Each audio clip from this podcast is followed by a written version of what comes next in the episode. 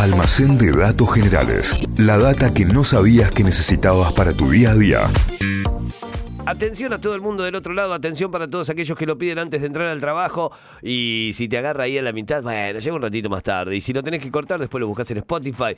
Pero nada nos va a impedir que a esta hora levantemos la persiana. Abramos el almacén de datos generales. Claro que sí. Ayer se cumplieron 65 años de eh, Laika. ¿Se acuerdan que contamos La la, historia de la perrita, el primer ser vivo eh, mandado al espacio?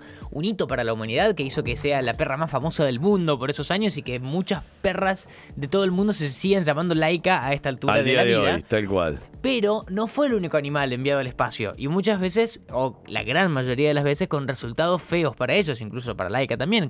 Esto lo contamos ya en su almacén propio, que está en Spotify y lo pueden ir a buscar. Pero muchos países en la época dorada de la era espacial, esos años 50, 60, durante la Guerra Fría, mandaron eh, perros, gatos, monos, tortugas. Eh, ratas, conejos, peces, insectos, arañas, ahora hay una lista ¿Qué les muy larga de, de- de animales. Muchos son famosos como Laika, como Ham, que es un chimpancé que está enterrado en y tiene su estatua también en el Museo de Historia Espacial de Nuevo México en Estados Unidos, Sí. la estatua propia. Pero hay un animal que viajó al espacio que tiene el récord de ser el primero de su especie en hacerlo y que no tuvo ni un poquito de fama comparado con estos dos, así que hoy vamos a contar su historia. Vamos a contar la historia de Felicette, que es la primera y única gata, porque es una gata, en ser lanzada al espacio y regresar a la Tierra sana y salva. Mirá qué bien Felicet. Una linda historia al principio y aclaro que es, tiene un final bastante triste y hasta algo perturbador. No, así bueno, que listo, me voy. lo aclaro del principio por las dudas. 1961, el programa espacial de Francia empieza a hacer pruebas con cohetes, empiezan a hacer vuelos orbitales. Tenían una plataforma de lanzamiento en Argelia, en el desierto del Sahara. Desde ahí lanzaban los cohetes y al principio, para experimentar, lanzaban eh, ratas en los cohetes como animales de prueba. Eh, pero pasaba, eh, pasó el tiempo, pasaban los lanzamientos y los científicos querían probar con un animal un poco más grande. Claro. Así que deciden mandar un gato al espacio porque era el animal sobre el cual tenía muchos datos neurológicos. Entonces después iba a ser más fácil comparar con los resultados que tengan después de los vuelos. Que le pasaba al animal en el espacio. Básicamente hacían esto porque para probar con animales antes de mandar gente. Ah, bien. Una época en la que se permitía esto, y bueno, ya vamos a contar ahora Tranca, un ¿no? ratito. Sí, sí, obviamente. Eh, 1963, o sea, dos años después de que arranca el programa espacial francés, sale una cuadrilla de, de investigadores del Centro de Medicina Aeronáutica, eh, salen a las calles de París a buscar eh, gatos callejeros y vuelven con 14 gatos callejeros, todas hembras en realidad, todas 14 gatas, eh, por el comportamiento, porque son más tranquilas, buscaban gatas, eh, hembras.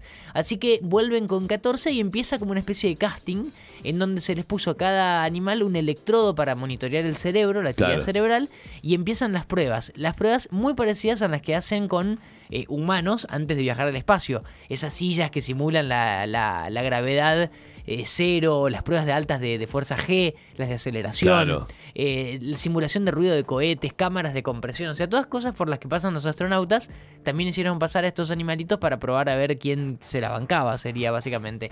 Acá un detalle, ninguna de las 14 gatas tenían nombre, les ponían nombre los investigadores para que no se encariñen. Ah. Entonces eh, les ponían números y letras como para denominarlas.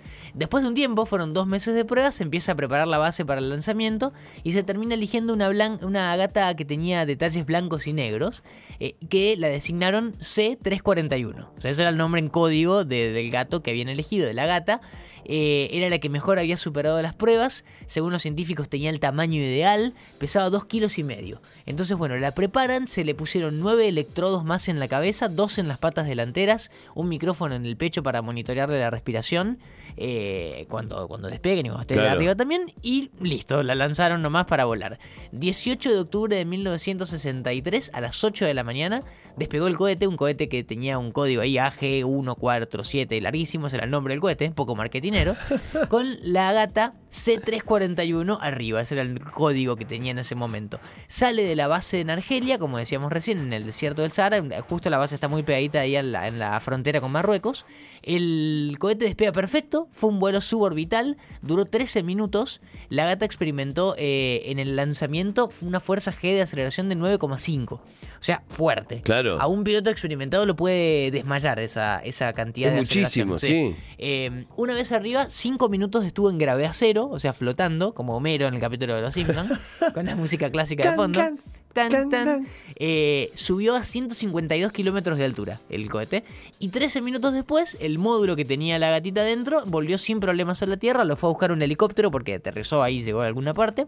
Y había sobrevivido. Cuando abren la cápsula estaba bien. C341 eh, estaba bien, había vuelto. Y entonces, a partir de ese momento, tenía el récord de ser el primer gato. Y hasta ahora, único, única gata de la historia en viajar al espacio y volver de san y salva. Mira qué bien. O sea, tiene ese récord todavía.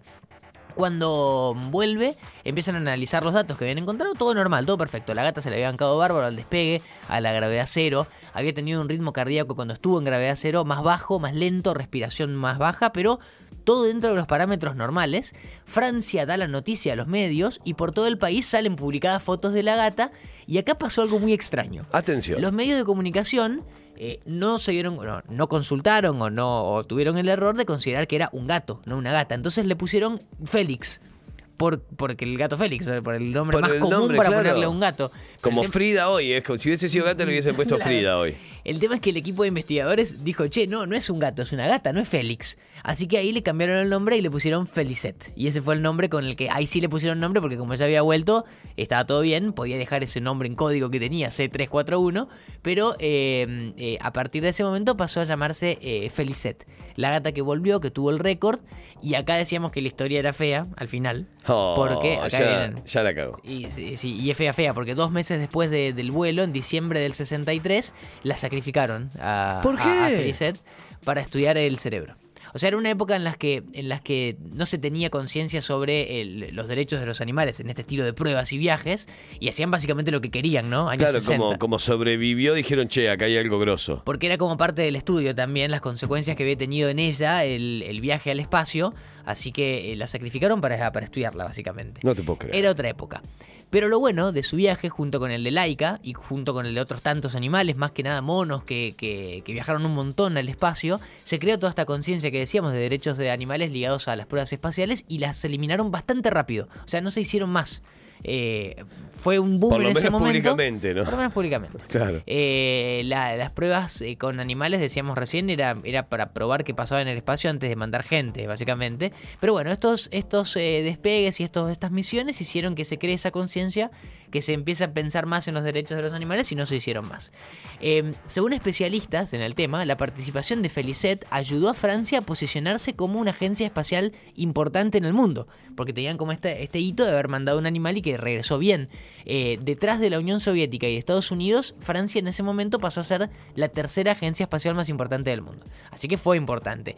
Y la gata tuvo algo de reconocimiento, y acá pas- sigue pasando algo extraño. Varias ex colonias francesas, países africanos más que nada, por ejemplo Níger, Chad, Comoras, salieron, eh, sacaron estampillas con la foto de la gata, pero siguen poniéndole Félix. No, de hecho, chico, hace poquito salió una, una nueva edición de, de- de estampillas con la foto y ponen Félix de Cat. No, no es Félix, es Félix, Felicet. Pero bueno, le, le siguieron errando y sé que no se dieron cuenta. Pero por fuera de Francia y de las ex colonias no era muy conocida. O sea, fuera de las estampillas había muy pocas imágenes, fotos para recordarla. Y pasaron un montón de años y prácticamente había quedado olvidada.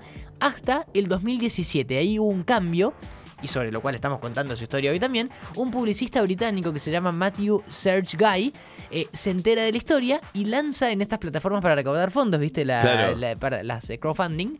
Eh, lanza una idea, hacer una estatua para Felicet que no tenía estatua. Laika tiene miles de Eh, estatuas. El chimpancé Ham decíamos que en Estados Unidos tienen la suya, pero Felicet no tenía, así que lanzó una, una campaña para recaudar fondos. El, el- el proyecto se llamaba AstroCat Statue. Eh, la gente podía donar para la estatua y se iban a llevar a cambio eh, postales, fotos, pines y demás con la imagen de Felicet.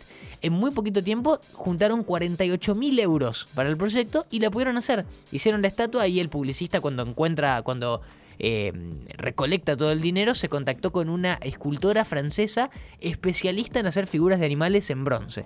Así que era como... La 1. La 1, Gil Parker se llama el artista. Hicieron la estatua de bronce en donde Felicette está sentada como en un globo terráqueo en un planeta Tierra. Y hoy la estatua está en la entrada de la Universidad Internacional del Espacio que está en Estrasburgo, en Francia.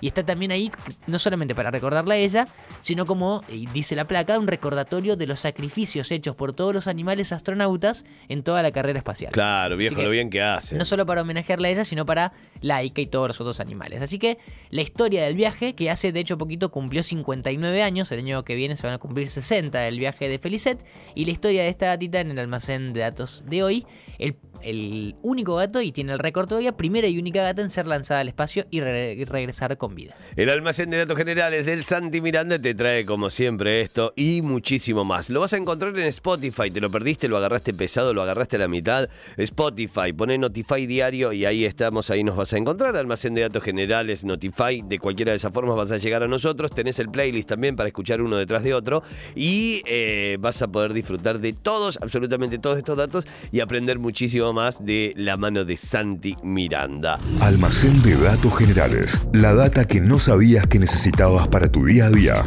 Inventos, curiosidades de la historia, estudios increíbles de la ciencia, lugares raros del mundo y un montón de locuras más. Todo eso podés conseguir en el almacén de datos generales de Santi Miranda.